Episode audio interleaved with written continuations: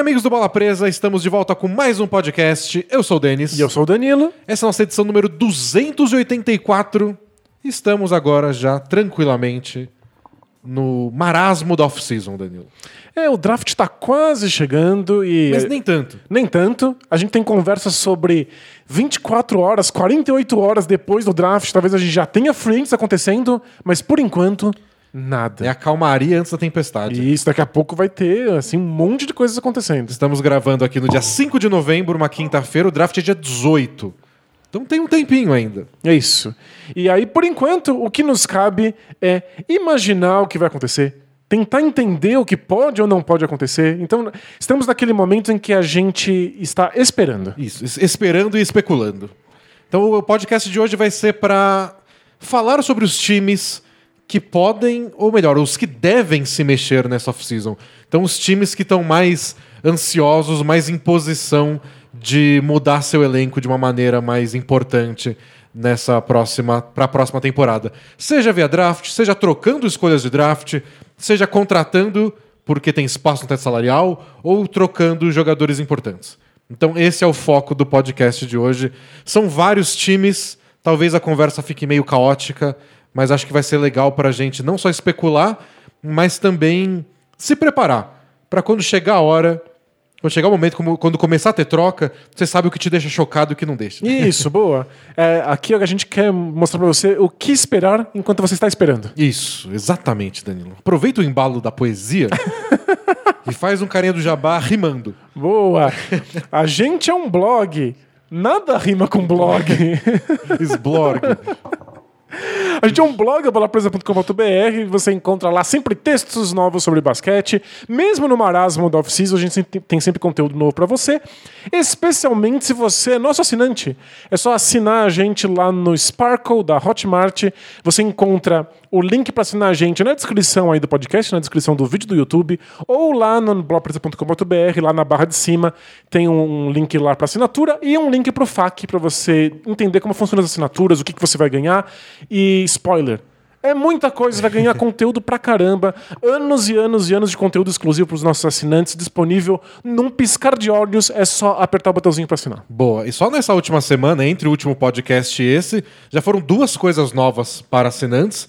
A gente fez um Film Room, que é a nossa sessão que a gente assiste jogos antigos e comenta. Que a gente viu a final, o jogo final, o jogo 6 da final de 85 entre Lakers e Celtics. Uma atuação maravilhosa de quem? De carinha Abdul-Jabbar. Carinha do Jabbar, que não é o carinha do Jabá, mas é quase. É quase, é só um mal entendido. Foi um jogo bem legal e ontem a gente lançou um podcast Both Things Play Hard. Deu uma hora e quarenta só respondendo perguntas que os nossos assinantes deixaram pra gente e a gente respondeu tudo. Isso, então assine a Bola Presa não só pra ouvir esse podcast e assistir o Filme Room, mas pra mandar perguntas pra gente também. A gente grava todos os meses um especial desse. E pra apoiar a gente, né? Faz favor. Isso, pra manter o Bola Presa vivo. Boa. Vive bem. Então falar de basquete? Bora.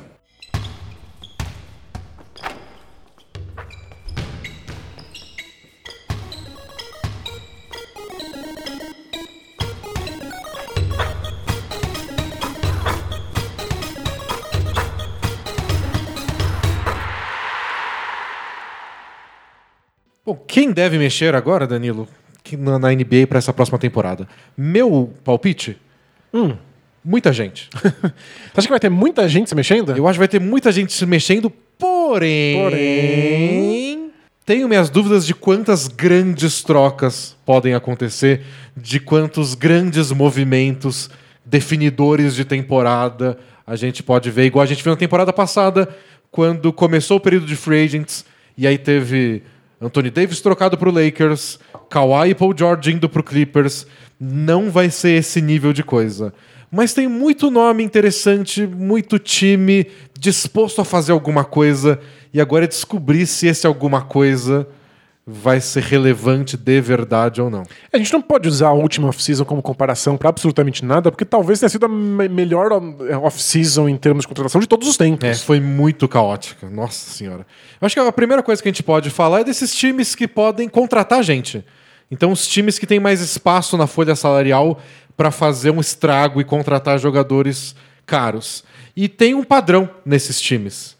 são todos ruins. Isso, né? São times muito porcaria que não estão comprometidos com salários de ninguém É. muito caro. Então tem umas estimativas, tem até o nosso guia da off-season lá no blog, em versão texto mesmo. A gente é um blog, né? A gente é um blog, É blogpreso.com.br. e é uma estimativa esse número, porque a gente não tem a versão oficial ainda de qual vai ser o teto salarial. Deve ficar nos 109 milhões de dólares, mas pode mudar um pouquinho para mais ou para menos. Para menos, provavelmente. Isso, e estão até falando que se diminuir, vai ter um, abate, um abatimento no salário da- da- das grandes estrelas, em porcentagem. É. Tá tudo em negociação ainda entre jogadores e donos. E vários desses números dependem de escolhas dos times ou dos jogadores. Então, um jogador tem um player option que é eu posso ficar no meu contrato mais um ano ou posso virar free agent. E quando você está fazendo essas estimativas, você deduz o que é mais provável. Então, tipo, no Pistons, o Svi, lá o arremessador, que eu não sei falar o sobrenome, nunca vou saber. ele é ucraniano, então vocês perdoam. É, ele ganhou uma micharia. Ele foi uma escolha de segunda rodada do Lakers e é um team option. Por que o Pistons não ia querer pegar um bom jogador para uma micharia? Claro. Ele não é genial, mas é um bom jogador para não ganhar nada. Então você já conta que beleza, esse team option do, do Pistons está resolvido. Isso, eles vão pegar esses jogadores, vão manter esse jogador. É, então o Batum não vai abrir mão de 27 milhões de dólares. Porque se o Batum entrar no mercado agora. Talvez ele não tenha nenhum se, emprego. Se ele né? ganhar um salário mínimo é muito. Isso, então ele não vai uma abrir mão. vaga num time, vai ser um inc- incrível pra ele. Então essas deduções que a gente faz para ter esses números. Claro. E nesses números, o time que tem mais espaço na folha salarial é o Atlanta Hawks, com 49 milhões para gastar. Nossa, é muita grana. Cabem, tipo, quase dois salários máximos. Então, e isso é explicável Quase. porque o time é muito jovem e tá pagando ainda o salário de novato pro Trey Young. E, E pro John e pro Collins, John e pro Collins. Game Reddish, e para todo mundo. Então tá, é todo mundo de uma classe de novatos muito próxima. O time acabou de ser reconstruído na base do draft, então você não tá gastando muita grana com ninguém. É. E o Sixers já chegou, já esteve no ponto de fazer isso. E aí era um time com um monte de crianças que só sabiam perder. e aí você começa a ficar com essa preocupação. Não preciso trazer um veterano que ganhe mais dinheiro, e mesmo que não seja tão bom assim, só pra dar algum tipo de dignidade e, e liderança e guia pra essa equipe, né? E aí a gente imagina como eles vão gastar essa grana toda, porque É. é, uma, uma classe de free agents, vamos dizer assim, que não tem grandes nomes. E talvez eles gastem muito com um nome nem tão grande porque eles podem. Isso, só porque você vai deixar esse dinheiro aí sobrando, É, né? O que me lembra a questão do Denver Nuggets, quando eles contrataram por uma pequena fortuna o Paul Millsap. Porque o Jokic estava no salário de novato dele ainda, o Jamal Murray também. Era um time bem barato, mais promissor. E o Paul Millsap tava jogando em alto nível, parecia legal você ter um veterano do calibre dele na sua equipe. E aí foi um contrato de dois, três anos, acho que dois anos só, bem caro, porque agora que acaba, aí o Jamal Murray vai ganhar mais, etc. E o Millsap ajudou de verdade esse time. É, não foi nem perto daquilo que a gente esperava que ele fosse, mas foi o suficiente pra- pra dar uma estrutura pra esse time e agora o time pode seguir sem ele. É. Bom, o Knicks vem depois com 48 milhões, bem próximo. É, porque eu lembrando que o Knicks fez um monte de contratações, gastou muito o teto salarial deles na temporada passada, mas eram todos contratos muito curtinhos. É. Eles pegaram muitos jogadores por um ano, né? A maioria eram contratos de dois anos com esse team option na segunda opção, que é o- quando o time decide se quer manter o cara ou não. Perfeito. Então eles pagaram uma grana no Bob Portis. E agora eles olham e falam, não, tá bom. Isso, um é. ano tá bom, Isso. obrigado. A gente sabe que a gente cometeu um Boa engano. vida. Então abriu tudo de novo. Tudo que eles tinham feito a temporada passada pra contratar Kyrie Irving e Kevin Durant, Isso. tá aí de volta. É, quando eles não conseguiram, eles não quiseram contratar um monte de quebra-galhos por cinco anos. Eles queriam ter a chance de contratar estrelas de novo no ano seguinte. Aí a gente tem o Detroit Pistons com 37 milhões, mas é bem possível que eles usem uma parte disso pra renovar com o Christian Wood, que é um jogador deles, mas que jogou só uma temporada com eles, então eles não têm os, os direitos pra aumentar tanto o salário dele. Então eles têm que usar o espaço da folha salarial pra renovar um próprio jogador, o que é raro, mas acontece às vezes. Isso, em geral, você pode estourar teto salarial tranquilamente para renovar um jogador seu, mas o jogador tem que ter jogado mais tempo com você, né? Então, O Kings tem, é o próximo time com 30 milhões. Eles têm o Bogdan Bogdanovic para renovar. Eles não precisam gastar esse espaço para renovar com o Bogdanovic. Perfeito. Porém, Porém, se eles gastam esses 30 milhões em outra pessoa, renovam o Bogdanovic por uma grana preta, eles podem fazer isso. Mas o teto, eles passam do teto e aí podem começar a se preocupar com o futuro, quando a gente vai gastar com multa. isso, isso é- a gente vai ter maleabilidade para contratar outras pessoas se esse time não for maravilhoso. É. Spoiler. Não é maravilhoso. Então é, o Kings pode contratar com 30 milhões e mais o Bogdanovich. Eles têm que decidir se isso vale a pena. Perfeito. Depois vem Pelicans com 29 milhões, Hornets com 28, o Heat com 24. É a exceção aí no meio. O que é, é muito engraçado, né? É um desses casos de o time quase foi campeão e pode ser muito melhor. É. E depois vem o Phoenix Suns com 20, o Toronto Raptors com 19 e o Minnesota Timberwolves com 14. Depois disso é tudo com gente com menos de 10 milhões livre ou já acima do teto ou já muito acima do teto. Isso, tem times que estão com o teto estourado e aí eles vivem do que a gente chama de exceção, o mid-level exception. Os times têm essa possibilidade de acrescentar um jogador no elenco, pagando um salário muito baixo, só para ter algum tipo de, de mudança, para você não ficar preso com o seu time que você se comprometeu por tanto tempo. Essa mid-level todo time pode usar, mas ela varia o valor.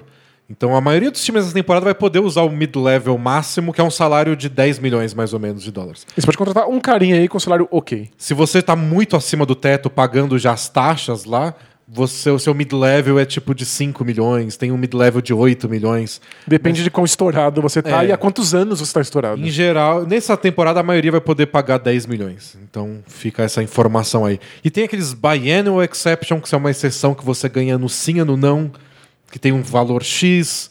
Tem os salários mínimos que você sempre pode pagar para completar um elenco, mesmo que você esteja acima do teto. É tipo, os times podem co- co- contratar novos, novos jogadores pra tapar buraco. Mas você não pode contratar uma estrela com essas exceções. Então, o legal desse cenário que a gente traçou aqui é que quando você pega os nomes mais conhecidos que estão entre os free agents, eles ficam num dilema, que é, eu quero ganhar dinheiro, mas quem pode me pagar é um bando de time ruim. Pois é. Eu posso ficar milionário. Quer dizer, eles são todos milionários. Eu posso ficar ainda mais milionário, mas eu quero jogar no Hawks. Eu quero jogar no Kings. E a resposta para essas duas perguntas é sempre não. E a gente tem os nomes, tipo Fred Van Vliet. Ele acabou de fazer o nome dele no Raptors, está com 26 anos de idade, é a hora de ganhar dinheiro. Quanto o Raptors vai oferecer para ele? Não sei, porque o Raptors está preocupado com o Tetocumpo no ano que vem também, eles não querem comprometer muito o teto salarial. Mas se o Raptors não pagar, talvez ele tenha que ir pro Pistons, pro Knicks, que são dois times especulados que vão oferecer muita coisa para ele. É o que ele quer da vida dele? Fazer o pé de meia, beleza, já fui campeão uma vez, agora vamos ir pro Pistons e torcer pro Pistons ser bom. Então, e, essa é uma dúvida muito difícil para as duas partes. O Van Fleet vai ter que decidir se faz sentido ganhar muito dinheiro numa equipe horrível. E a equipe horrível tem que decidir se faz sentido gastar dinheiro com o Van Fleet. Não é que o Van Fleet não mereça essa grana, mas é ele quem vai resolver os seus problemas. O Van Fleet vale para ganhar muito dinheiro se ele é a última peça que falta no seu, no seu elenco. É pra um time que tá todo desmontado. É, né? tipo, o Knicks vai O primeiro passo do Knicks rumo a um campeonato é ter o Van Fleet, né? É. O, o- o Van Fleet seria um excelente quarto ou quinto passo para você fazer um time campeão.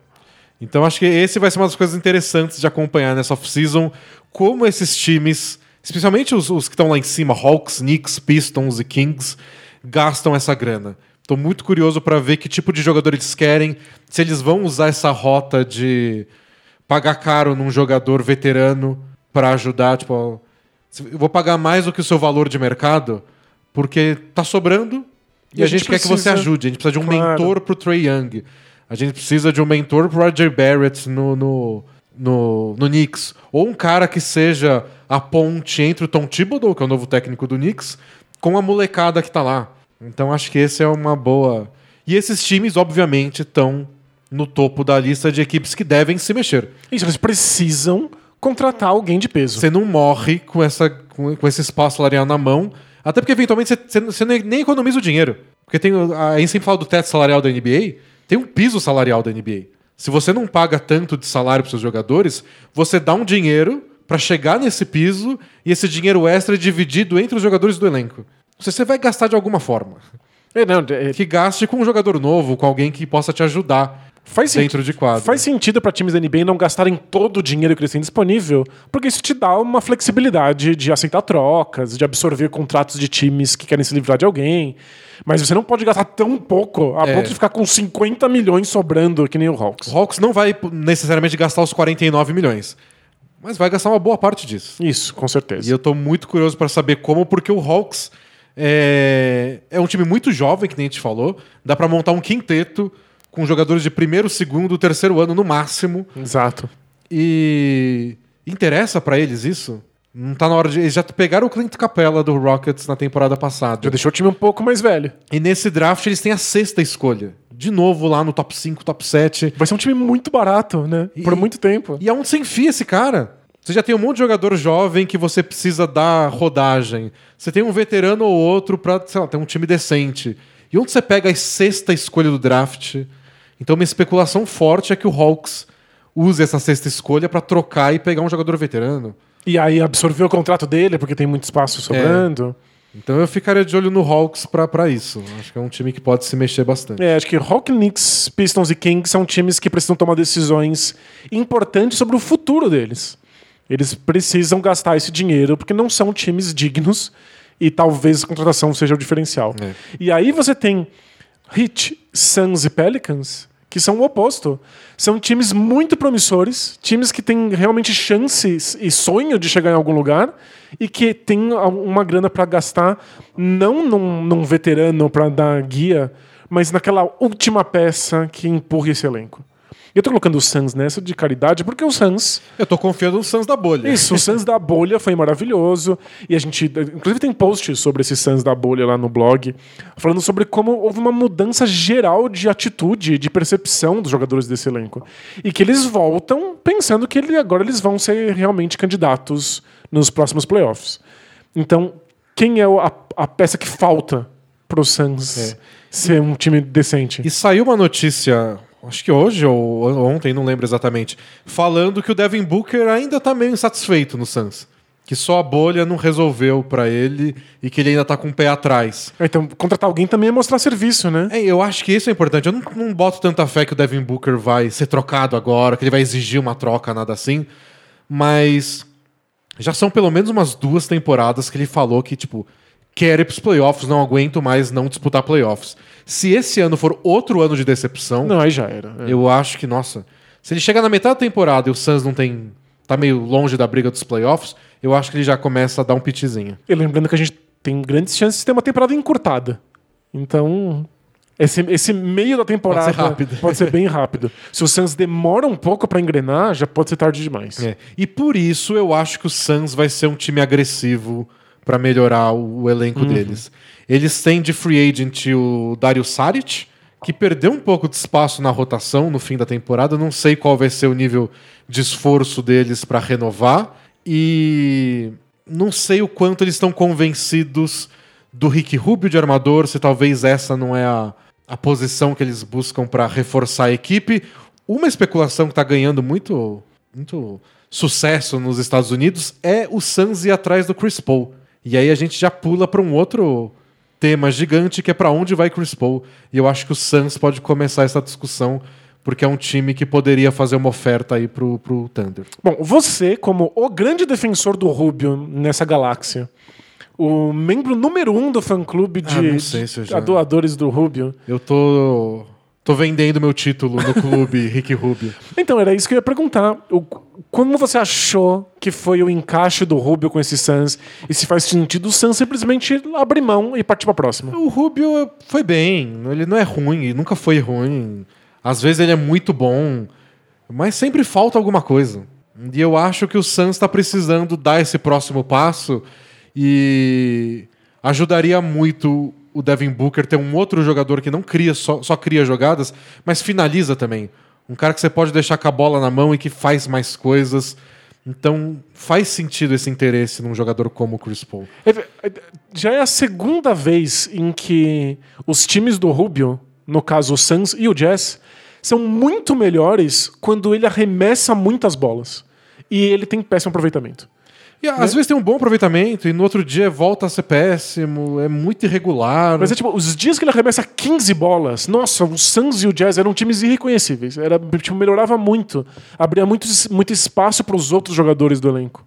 E o Rubio nunca vai ser esse cara. Ele não é esse jogador.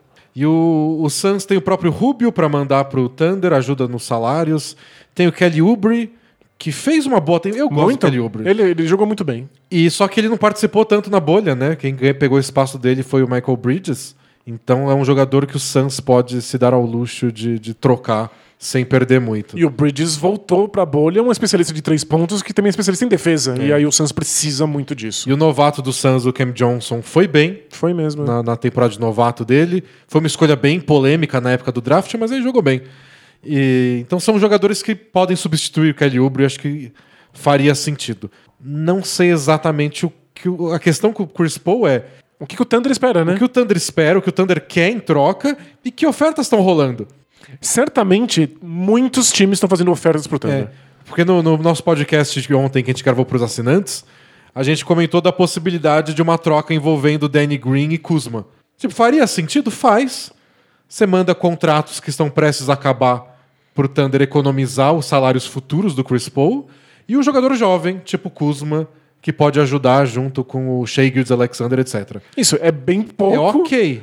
Agora, é melhor do que as outras? Quais são as outras? Exato. É, às vezes a gente tá aqui sonhando que muitos times estão mandando propostas e ninguém tá. É.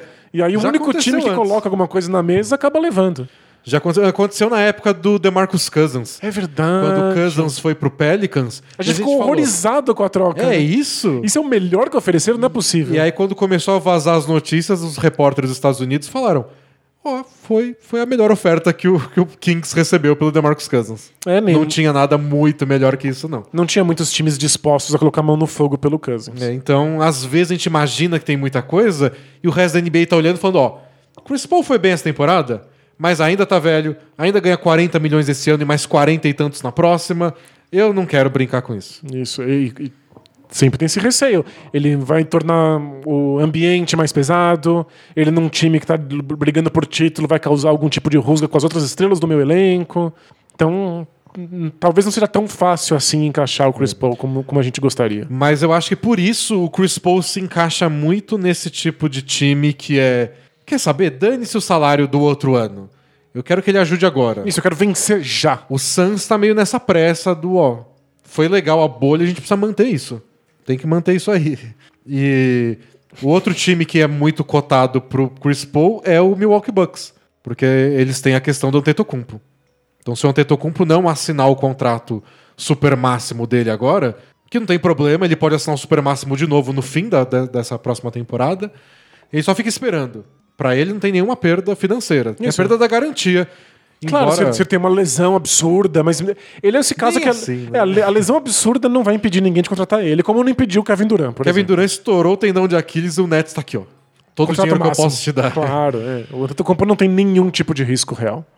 Então, o Bucks tá nesse medo do, do Antetokounmpo ir embora.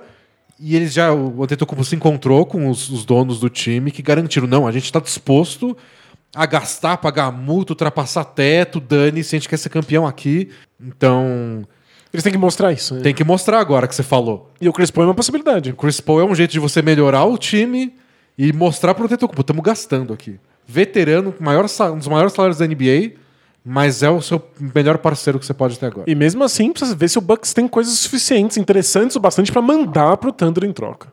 É, seriam escolhas de draft, que imagino que o Thunder até quer, embora já tenha Já tem- 400. Isso, eles têm 8 mil escolhas pros próximos anos. Mas você pensa, qual vai ser a escolha de draft do Bucks se eles têm Chris Paul e Antetokounmpo? Vai ser a ser trigésima todo ano. claro.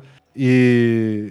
Mas quer dizer, você pode pedir a escolha de draft do Bucks do ano que vem, ou do outro ano, daqui duas temporadas, porque se o Antetokounmpo for embora, vai ser uma bela de uma escolha. Nossa, faz sentido. E aí você tá, sei lá, apostando, você tá no cassino. Nossa, que desespero pro Bucks. O Bucks estaria indo pro tudo ou nada. É. Tipo, ou é campeão e mantém o Antetokounmpo, ou perde ele e nem tem as escolhas de draft pra se recuperar depois. Eu topo a troca por Bledsoe, DJ Wilson, o Ilyasova aí só pra bater os números E toma a minhas escolha escolhas. de draft de 2022. Nossa, é Bucks ou campeão. Sem proteções. Não tem aquele. No, se ficar no top 3, continua comigo. Não. Sem Zero proteção. proteções. E aí é Bucks ou é campeão ou acabou o Bucks. É. Ou é isso. Ou o Bucks começa a pensar reconstrução em 2023, 2024. Não, ou não, joga fora e começa o Seattle Supersonics de novo. é isso. Já vende a franquia. Já vende, acabou. O Thunder podia até, não, que era 2022 e 24. Nossa, é. Porque Não não, pode pode ser dois anos anos consecutivos. É. Mas você pode pedir em 2023 pra trocar de posição. Dá pra negociar apostando que o Bucks não vai renovar com o Tetocumpo. É, Então, e isso significa, no mínimo, que times podem, tem essa possibilidade de fazer movimentos arriscados para conseguir o, o Chris Paul. Então o Suns dificilmente vai estar sozinho nesse mercado. É um outro nome que o John Hollinger da, do The Athletic citou para o Suns. É outro nome do Thunder, que é o Gallinari. Então o que o Hollinger apostou é que o Suns poderia tentar unir a dupla do Thunder no Phoenix. Dá pra ter Gallinari e Chris Paul. Trocar pelo Chris Paul e assinar o Gallinari como free agent. E aí seria o Suns com Chris Paul, Devin Booker, Michael Bridges, Gallinari e DeAndre Ayton. É uma versão muito melhorada do Thunder. né? É um quinteto. Se esse quinteto do Suns não, não brigar sério por playoff, aí Aí acaba a franquia Suns, manda pro vai, pro, Vai, vai ter Seattle três franquias em Seattle. Não, Vocês não queriam uma? Toma três. Mas é, é- seria um tudo ou nada pro Suns que acho que faz sentido nesse, nessa visão do Devin Booker já tá por aqui. É, eles vão perder o Booker. Assim como o Bucks corre o risco de perder o Tocumpo. Então acho que esses times são os principais que podem. que o Thunder pode explorar mais. Eu acho que esse é o trunfo da troca do Chris Paul. Você ir lá e arrancar tudo. Isso, os times estão mais esperados vão fazer É. as, as escolhas mais estúpidas. Igual eles arrancaram do, do Clippers. Manda tudo que você tem pelo Paul George, porque o Kawhi disse que só vai pro Clippers se o Paul George for. Então o Clippers falou, manda o que você É, quiser. Foi um assalto, né? Foi, foi absurdo. É, A gente insiste, o Clippers conseguiu o elenco que sonhava, mas destruiu o futuro da franquia. Então acho que o Thunder já mostrou uma vez que eles sabem extorquir pessoas desesperadas. O Lakers não tá desesperado. O Lakers, na pior das hipóteses, volta com um time que acabou de ser campeão. É claro, imagina. Então- qual, qual é o senso de urgência do Lakers? Eu ofereço Danny Green e Kuzma. É, não tá afim? Não tá bem. afim, então paciência. Segue o baile, claro. Por isso que eu acho menos provável o Lakers ter a melhor oferta.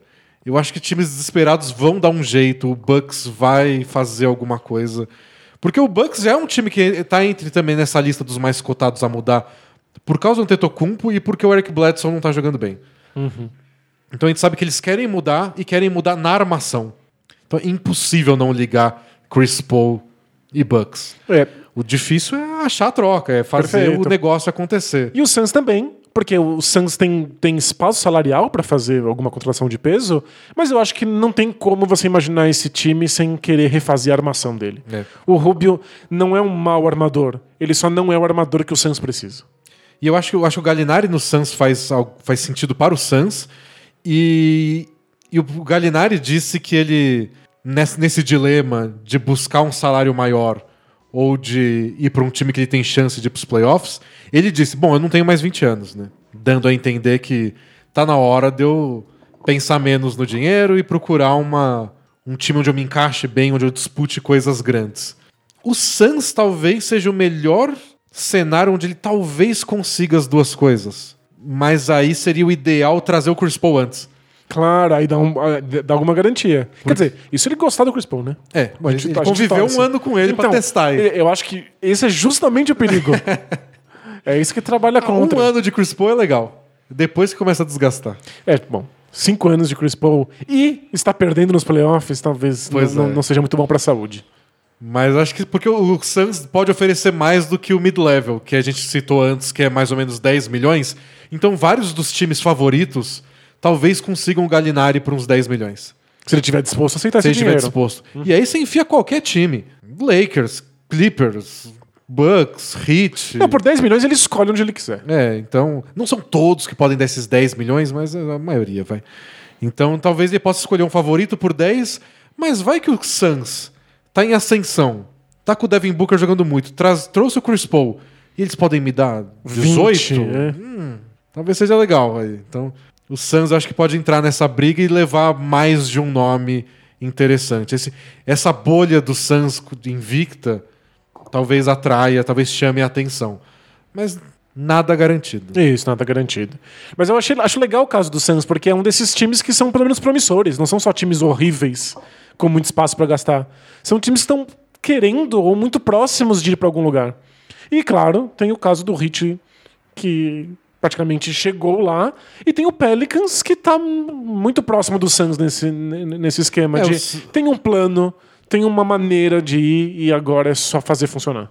É, o Pelicans eu tô curioso pra ver, porque na temporada passada foi aquele discurso do nosso time é jovem, mas a gente não quer esperar muito não. E aí eles contrataram um monte de veterano, né? O J.J. Redick, o Derek Favors, o Drew Holiday, eles não trocaram. Ano passado era tudo. Vamos trocar o Drew Holiday, né? A maior, maior é, certeza de todo mundo. E o Pelicans, não, não. E, e não é porque a gente tá reconstruindo e trocou o Anthony Davis que a gente vai trocar o Drew Holiday. E o valor de mercado dele estava altíssimo, muitos times estavam interessados, agora já não sei mais tanto. Ah, não sei, acho que ainda tá. É, não foi uma grande temporada, né? Mas não foi. Não sei, eu acho que o Drew Holiday ele ainda é um grande defensor e joga bem. Acho que as pessoas entendem melhor como joga o Drew Holiday. Faz sentido. Quais Então- são as limitações e quais são os méritos, né? O Drew Holiday é outro candidato pro Bucks. Porque seria um substituto do Bledsoe, jogam na, na mesma posição, mas não exatamente na mesma função. Porque o que eu acho que faz falta pro Bucks é ter mais um cara que cria ataque. Isso. Mas aquele. E esse é justamente a questão do Drew Holiday, né? Ele é uma segunda opção ofensiva. Ele é o armador que joga melhor na posição 2. Isso aqui que a gente imaginou que talvez ele pudesse liderar um time e não é exatamente o que ele faz. Ele, Ele não é um- cria, não constrói. Ele é um defensor fora de série e que faz seus pontos, mas ele não é aquele cara que tá distribuindo, envolvendo todo É. mundo. Então ele tem corpo de armador, cara de armador, parece armador, mas o ideal é que ele jogue ao lado de um armador. Perfeito. E essa é a conclusão que muita gente tá chegando sobre o Chris Middleton, sobre o Antetokounmpo. então não sei se é a, a- parceria ideal, velho. É, justo. mas é o Bucks precisando de alguma coisa, voltar com o Bledsoe que eles não vão. É, e o, o Bledsoe teve o seu espaço no Bucks, em parte porque ele é um bom defensor. E o Bucks tornou pra eles, como marca registrada, é, eles querem ser a melhor defesa da NBA. E eles foram nessa temporada e é, é o primeiro passo para que você tenha um time campeão. Eu acho que oito dos últimos dez campeões estavam entre as cinco melhores defesas da temporada. É, então, você trocar o Bucks, não, não diretamente, mas você abrir mão do Bledsoe para ter o, o Drew Holiday, você pelo menos mantém o mesmo nível É. defensivo individual no seu time. Seria uma troca, não sei exatamente o que o Bucks poderia oferecer pro Pelicans, mas aí também, de novo, tudo depende de que ofertas o Pelicans está recebendo pelo Drew Holiday. Que eu acho que, se eu não me engano, o Drew Holiday tem esse ano de contrato e o próximo, mas o próximo acho que é player option. Eu acho que é isso. Então tem essa questão aí do quem for trocar pelo Drew Holiday, o que esperar dele. E o Pelicans, eles se enxergam com o Drew Holiday ainda a longo prazo, igual eles se enxergavam há um ano. É, eles não, queriam, não quiseram abrir mão de jeito nenhum, e teve até aquele papo de que ele era o próximo Stephen Curry, ele era o. que- Não, compararam ele com acho, o David Griffin, que é o general manager do time, comparou ele, acho que com o Steve Nash, não foi? Teve alguma comparação Tipo, assim muito Agora ele vai deslanchar. E vai ser um dos melhores armadores da NBA. É, né? porque o Nash foi. se tornou o MVP da temporada quando ele mudou de time e ganhou, tipo, o elenco que ele queria já aos 30 anos de idade. É verdade. Então era mais ou menos o mesmo ponto da carreira do Drew Holiday. Não rolou. Não. Ele foi o mesmo Drew Holiday de antes, que é um jogador muito bom, mas não tudo isso que o David Griffin estava pintando. É, mas o Pelicans. Eu acho que tem mais chance dele ser trocado esse ano do que na temporada passada, Fato. que o Pelicans não, não vingou com esse plano deles de vamos dar certo agora. E, e o Pelicans quer dar certo agora, imediatamente, e eu acho uma excelente ideia, já que eu não sei até quando o Zion vai conseguir jogar basquete. Então, melhor tirar o, que, o, o- o máximo do que você tem nesse momento. E eles têm espaço salarial suficiente para contratar alguém aí que esteja disponível e tornar esse time um pouco mais velho, um pouco mais experiente. É, o- a gente tem dúvidas muito de como o Stan Van Gundy, que é o novo técnico, vai querer usar o Zion. Tipo, vai ser pivô, porque ele é gigante. Ele jogou de pivô alguns minutos na temporada passada, mas ele nem jogou tantos jogos assim. Eles têm outro pivô jovem, que é o Jackson Hayes, mas funcionou até com o Favors, quando eles jogaram juntos, o time foi bem. Então não sei exatamente o que o Stan Van Gundy enxerga pro Zion para saber que posição eles podem investir. É, difícil mesmo. Talvez você tenha que jogar um pouco na temporada para ter essa percepção, É, né? Como eles querem usar o Lonzo Ball ao lado de outro jogador que. algum outro armador que pontua mais, ou vai deixar mais a bola com o Lonzo Ball, ou você confia que o Brandon Ingram pode ficar com a bola bastante tempo, então você não precisa ficar pensando em armador. Não sei que visão o Stan Van Gundy tem para esse time para pensar quais reforços o Pelicans faria. Mas acho que tem cara de time que vai se mexer um pouco. Perfeito. Porque o plano da temporada passada não deu tão certo, tem espaço na folha salarial, tem um cara importante no mercado de trocas que é o Drew Holiday, tem um novo técnico pedindo coisas novas pro time. Isso, querendo impor uma nova cara. Eu quero jogar assim, para jogar assim, talvez a gente precise de um outro jogador. É. Tem todos os É novo ingredientes. técnico, ingrediente perfeito Tem isso. todos os ingredientes de um time que vai fazer alguma coisa aí. Perfeito. Não sei se vai ser bombástica, que é o tema do podcast. E o Hit? O que, que você acha que pode fazer com esse dinheirinho? Então, o Hit. Eles têm uma coisa importante que é o Goran Dragic é free agent. Então, é a mesma história do Kings. Eles podem renovar com o Dragic sem gastar esse dinheiro todo que eles têm. Eles podem usar esses, 20, esses 24 e renovar o Dragic. Mas aí seu folha salarial vai lá em cima. E isso, aí você paga um monte de multa e adeus. E o segredo pior guardado da NBA é que o Antetokounmpo é o alvo deles para a próxima temporada. Eles querem vender a ideia do aqui você vem para ser campeão, aqui é a franquia que tira o melhor de todo mundo, o paraíso dos free agents. Isso significa que o Hit precisa se preparar pra ter um, um salário máximo sobrando pra próxima É. temporada. Então tem muita gente especulando que o que o Heat vai fazer é pegar o Dragic e talvez mais algum outro nome mais importante, oferecer um baita salário por um ano. Isso. Então, Dragic, você acha que você pode conseguir um contrato de 20 milhões por dois anos aí? A gente dá 20 por um ano. Mas é só um. Isso, é só agora, porque aí a gente precisa que o contrato dele expire pra caber um Tetocumpo e aí depois a gente pode até renovar com o Dragic É. aí paga suas multas. Então acho que esses ga- esse- o Hit pode investir, mas eu acho que não é, não é ninguém a longo prazo. Perfeito, faz Eu acho que sentido. vai ser tudo contrato curtinho, visando manter o time lá no topo. Fomos pra final, a gente quer continuar sendo visto o ideal pra eles, né? É chegar na off-season da temporada que vem como somos um favorito, somos um timaço e ainda podemos adicionar uma ou duas estrelas. Não é engraçado? Aí é o É cenário o dos sonho, né? O Hit sempre foi isso, né? Era o. Olha como nós somos bons, olha como a gente joga direito, olha como a gente tem o melhor do melhor em todos os aspectos. Só falta você, super estrela, vir É. pra cá. Aí eles conseguiram o Jimmy Butler. Aí você parece, parece que eles vão finalmente sossegar o facho? Não, continua exatamente igual. A gente ainda é um dos melhores, a gente tem o Jimmy Butler, só falta você, Antetokounmpo. Por isso que eles nunca estão satisfeitos. Parece torcedor do Lakers. É, a gente não tá satisfeito, porque o nosso time é grande, tem camisa, Danilo. Mas o Heat tem planejamento suficiente pra ter espaço salarial pra poder sonhar com esse tipo de coisa. E outra coisa que incentiva o Heat a não gastar esse espaço com contratos longos é que eles podem oferecer já na- nesse, nesse- antes de começar a próxima temporada uma extensão para o Ben Adebayo. Uma extensão começa a valer na próxima temporada, mesmo que ele assine agora, ele garante o dinheiro, mas a extensão só só entra a valer no próximo ano. Então isso vai comer um, um pouco do espaço salarial gigante que eles têm para a próxima temporada. Claro. né?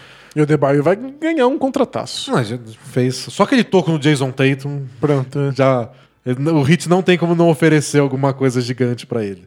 Eu acho que vai ser provavelmente o máximo que um- uma extensão de novato pode ser. É. Então o Hit tem esse, esse aspecto do eles podem gastar, mas eles têm o Dragic pra renovar e tem toda a preocupação do outro ano.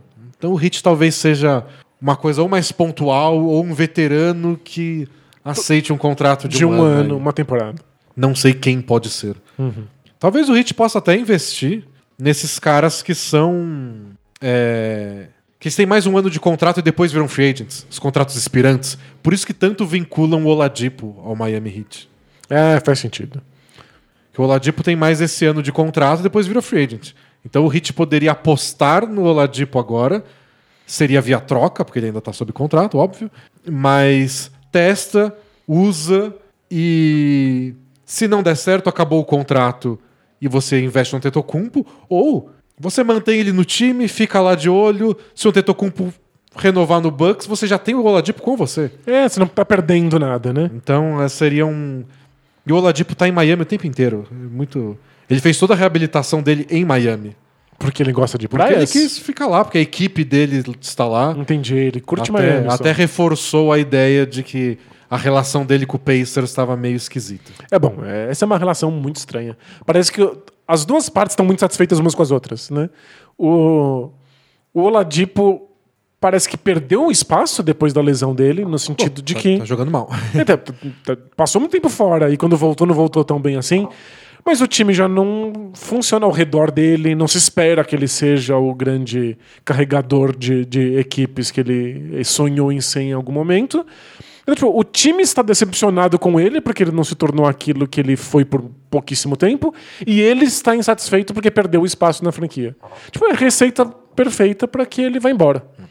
E o Pacers tem o Oladipo nessa situação esquisita em último ano de contrato, tem novo técnico e tem a questão Sabonis Miles Turner, que a gente já discutiu tantas vezes que eu não Isso, sei mais o que acrescentar. É, só não funcionam juntos estatisticamente. Então o Pacers é outro time aí que pode entrar nessa, nessa brincadeira de, de trocas antes da próxima temporada começar.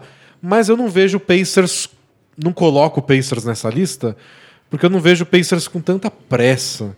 Talvez eles queiram botar o Oladipo para jogar no começo da temporada, ver se ele se recuperou, se não se recuperou. É, não, tipo, Quem é testa, esse né? Oladipo? Pra ver se ele tá fisicamente em, em- em forma, né? Talvez o Bjorkgren, o novo técnico deles, tenha uma ideia de como usar Sabonis e Miles Turner.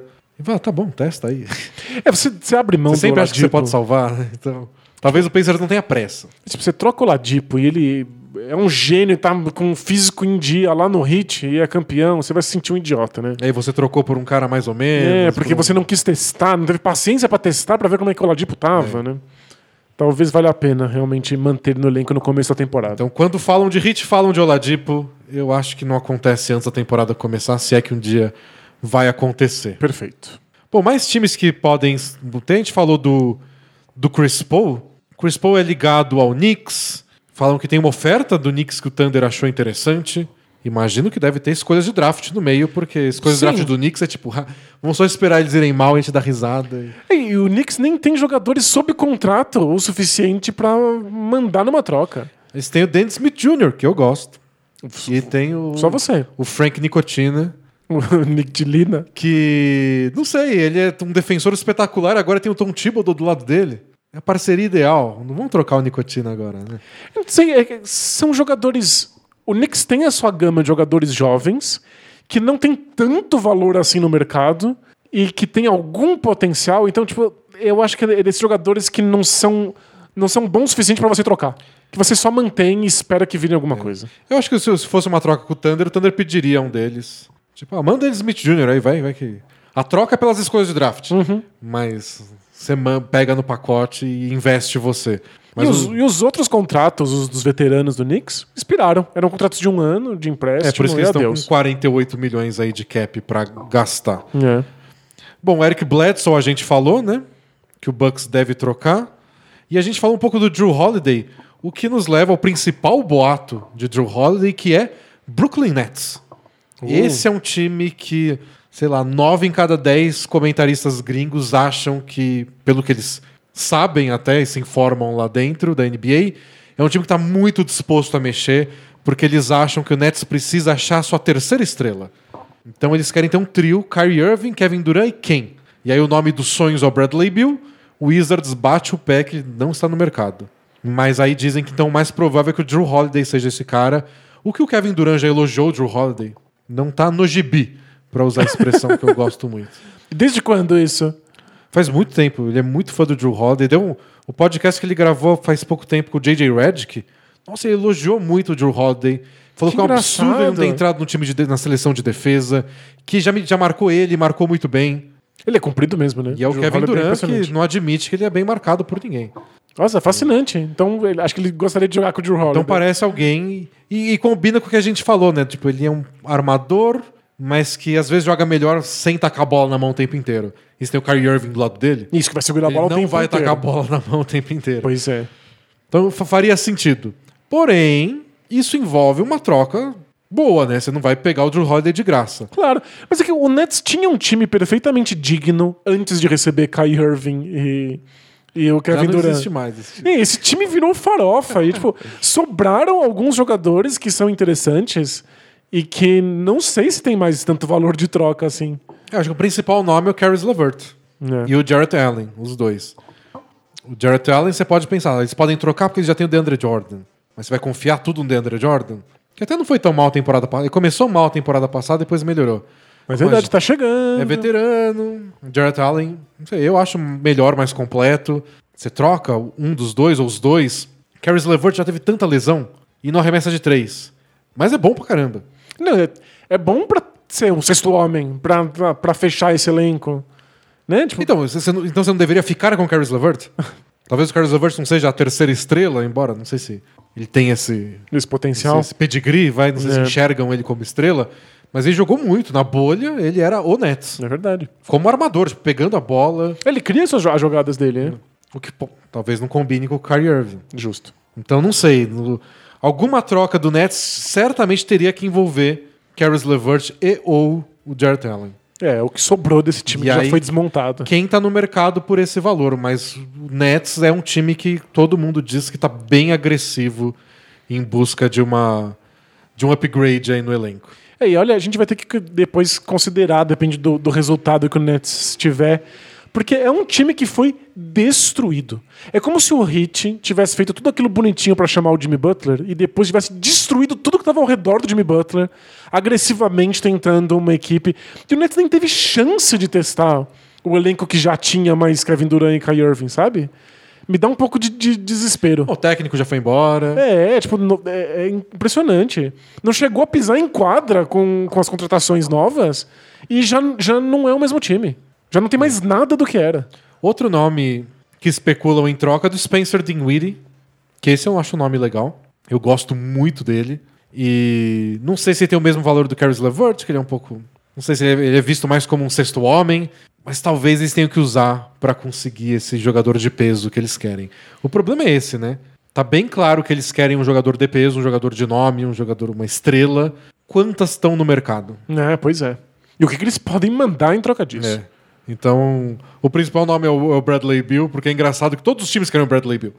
Imagina ele no Dallas. Imagina ele não sei aonde. É porque eu acho no que ele- Lakers, claro que não tem boato que exista sem o Lakers. O Bill é o melhor jogador em time ruim da NBA. Então você assume que o time dele deveria estar entrando em reconstrução e que, portanto, ele está disponível no mercado. O fato de não estar é muito É. fascinante. é tipo, o Wizards repete, não vamos trocar o Bradley Bill. Você olha e faz a cara do Bradley Bill. É, tipo, Aquela cara do meme. Sei. Sério. Mas, mas por quê? Por que, que não tá no mercado? Qual é a lógica por trás disso? É, o, o Wizards é muito A fascinante. lógica do, do Wizards é, se a gente trocar ele, a gente não melhora em nada. Não, claro, mas o time não vai melhorar em um ano. As próximas temporadas do Wizards estão perdidas. Acabou. Eu quero, eu quero um jogador bom. o John Wall deve voltar agora. E se o John Wall volta bem? Então, Eu tenho dois bons jogadores. acho que talvez seja isso que mantém esse espírito meio de ilusão psicótica, psiquiátrica do Wizards. Achar que o John Wall e o Bradley Bill vão funcionar juntos, que eles nunca funcionaram, nem saudáveis. Não era o ideal, mas não deu errado. Ah, não, mas- não Eles deu- tiveram anos muito bons. Mas não deu certo. E, e era isso, né? Era um ano muito bom e um ano muito ruim Era, era né, em sequência. Uma loucura. Não, é roleta russa. Uns quatro anos de. É, é o time do futuro no leste. Não foi pros playoffs. Não Olha que temporada mag... não foi pros playoffs de novo. É, não faz nenhum sentido. Então, eles estão achando que o John Wall volta bem e que os dois juntos ainda vão funcionar na mesma quadra. E essa crença total faz com que o time não esteja reconstruindo. hum, Quando tudo indica que é um time que deveria estar em reconstrução. É, o contrato do John Wall que prende eles, eu acho. Então eu imagino o Wizards vendo como. Enquanto o John Wall tá aqui, deixa. Quando acabar o contrato Vamos dele, a gente ver. reconstrói de vez, né? Se o John Wall não tiver jeito, se ele voltar e se machucar, se ele voltar jogando uma porcaria, aí o Wizards entra nessa, nesse joguinho. E. Por isso eu até imagino que eles vão renovar com o Davis Bertans, que é o principal free agent deles. Que é a escolha do time, né? É, isso- é free agent, free agent mesmo. Ah, é? Ele vai, vai ganhar uma grana preta em algum lugar. Eu acho que o Wizards paga essa grana preta. Porque eles podem pagar um pouco mais e vão lá, usam, e depois, se precisar, a gente troca. É, bom, ele certamente tem, tem lugar em qualquer time. Porque se é pra ganhar 18 milhões em algum lugar, porque ele arremessou um absurdo de 3 na temporada passada, os times que podem oferecer são times ruins também. Então talvez o Bertans fique mesmo no Wizards, garantam pra ele, aqui você vai ser titular, jogar com o Bradley Bill, vão brigar, o Leste é uma porcaria mesmo. Isso, e no Wizards ele pode ter um contrato mais longo, mais caro. Então talvez o Wizards consiga manter o Davis Bertans lá. é possível mesmo. Acho que esse é o plano deles. E aí, se der errado, aí eles entram no mercado. Então o Wizards eu acho que não é um time que vai se mexer tão cedo. Bom, quem deve se mexer também são todos os nossos leitores, ouvintes, assinantes, para aprender alguma coisa, Danilo. Isso quer dizer que esse é o momento Alura? Momento Alura! Se você também está querendo se reposicionar no mercado, como vários desses free agents que a gente está discutindo aqui, você pode fazer cursos na Lura que conseguem fazer o seu currículo ser muito mais chamativo e você vai ter muito mais chance no mercado de trabalho. Quando você é free agent no mercado, vulgo desempregado, e você quer arranjar um novo time, você chega pro Wizards e fala o quê? Eu remesso mó bem de 3, tipo 12%. Prova! É, você tem que fazer alguma coisa decente, você quer mostrar que você sabe. E é isso, e mostrar que você tem um curso da Lura é fantástico, porque a Lura é uma instituição de ensino que garante a qualidade dos próprios cursos. Então todo mundo que vê que você tem um curso da Lura vai respeitar esse curso que você É fez. isso aí, são cursos muito. que A a própria Alura, que é uma instituição de ensino, eles organizam, eles fazem os cursos deles. Não é um cara mané que vai lá e publica um curso. E tem curso do que você quiser. Você tem mais de mil. Eu não contei nos dedos, mas eles me falaram que era mais de mil, eu acreditei. e você faz uma matrícula só, você tem acesso a tudo. E tem 100 mangos de desconto com o link do Bola Presa, que é alura.com.br barra promoção, barra bola presa. Boa, aproveite e encontre o emprego dos seus sonhos, como alguns desses friends que a gente tá falando aqui. você pode ser um agent que é disputado no mercado. Ai, maravilha. Não um cara que tá aí mendigando salário mínimo. É, você, você vai ser o Bertans. É, não um salário mínimo da NBA, né? Dá uns dois milhãozinhos aí pra mim, só pra um ano de trabalho, por favor. Dois milhões de dólares. Na- é, nada como contratos mínimos da NBA. Continuando. Vamos. Um time que deve se mexer, a gente não vai comentar. Sixers. Já são duas semanas falando Daryl Morey e não aguento mais. Mas como a gente disse semana passada, o Sixers é um time que pode, deve se mexer, embora nossa aposta não é que seja trocando Embiid, trocando Ben Simmons, caos total logo no primeiro dia do Daryl Morey. Eu acho que vão ser coisas mais no entorno, escolhas de draft, talvez se encontrar uma coisa pelo Al Horford mercado afora, eles façam um negócio. A gente for de times desesperados, esses são os times que estão na mira do Al Horford. aí. Gente, é verdade. Mas eu acho que o Sixers está nessa lista, mas ah, calma lá, não vai ser bombástico. É, sempre teremos Ben Simmons e Embiid em conversas de troca enquanto a gente não tiver certeza que os dois funcionam juntos, mas Daryl Morey se disse muito convencido de que vai funcionar com os dois na Vai mesma funcionar equipe. Sim. Você e o Daryl Morey estão aí macomunados. Já funcionou, esse é o ponto. Já funcionou. O Sixers chegou num jogo 7 É verdade. de semifinal de conferência e perdeu por um arremesso espírita do Kawhi Leonard. Não, é, é que.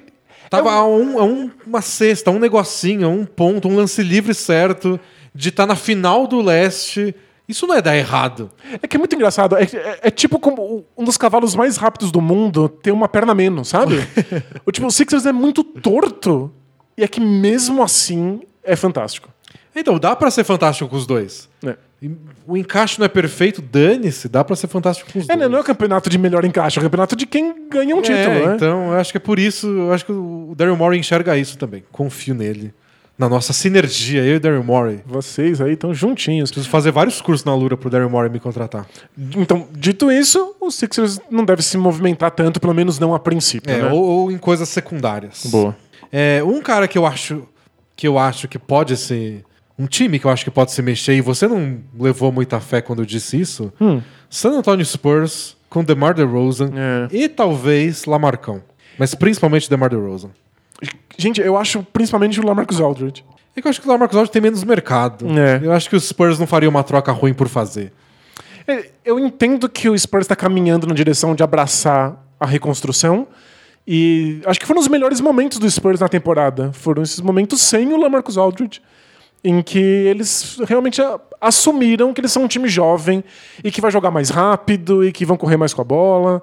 E eu fico feliz que o Popovich finalmente esteja assumindo isso e que ele possa fazer um trabalho do zero com essa molecada. Mas eu acho que quem não cabe aí é o Lamarcus Aldridge. Ele não cabe, não cabe em estilo de jogo, não cabe em idade. É que eu fiquei pensando pra onde ele iria. Aham. Que troca o Spurs faria do Lamarcus Aldridge? No, no auge da minha criatividade. Que, É, o Dar- não. que o Daryl Morey não escute isso, mas eu não pensei em nada Tá decepcionando que ele. fizesse muito sentido. Então, eu imagino que não faça mesmo e que por isso o Spurs aguente firme. Espere mais um pouco. É, eu acho realmente difícil que o DeMar DeRozan seja trocado. Eu entendo as possibilidades hum, e... Nossa, eu ficaria muito triste pelo DeMar DeRozan. Que Ah, não so- necessariamente. ele sofreu tanto com a, com a primeira troca. Agora é mais Ah, um lugar é que não quis ficar com coisa. ele, sabe? Não, acho que não é assim. Eu- Acho que a relação com o Raptors era outra. Era de vou ficar aqui a vida inteira. Com o Spurs, é tipo, Faz parte, né? Pegaram. É, Ele tinha uma relação com Toronto. É, acho que é bem diferente. E o, Lamar, o, o DeMar DeRozan tem o player option nessa temporada. Ele podia ser free agent agora, se Uhum. ele quisesse.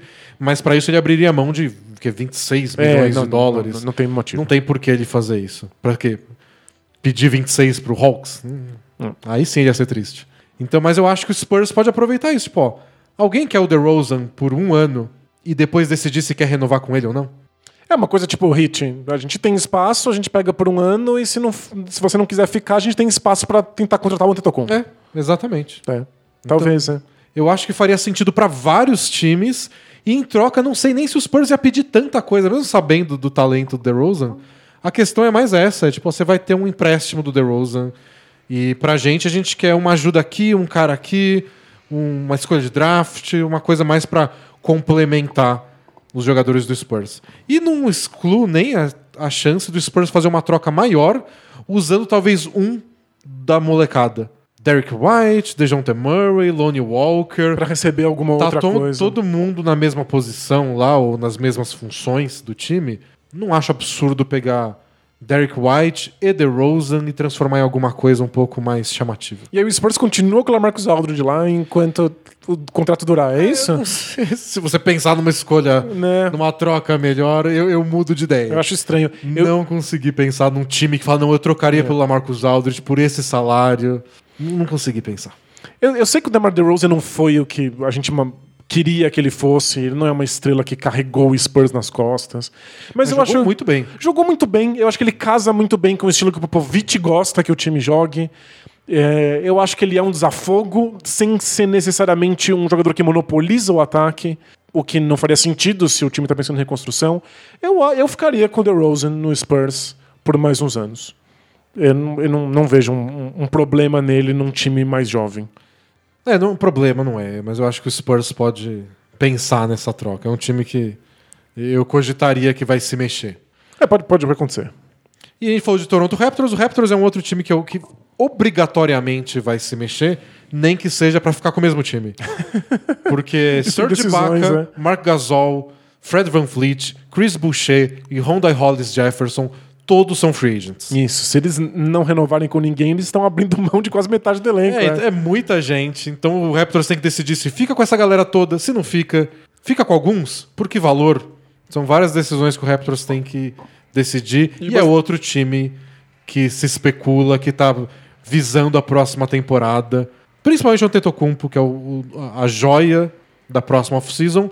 Mas tem outros nomes que podem estar disponíveis. E na, na próxima temporada, se não me engano, acaba o contrato do Kyle Lowry, né? É. Porque eles fizeram questão de assinar um contrato mais curto com o Lowry, já pensando nesse momento em que o time teria que partir para a próxima geração.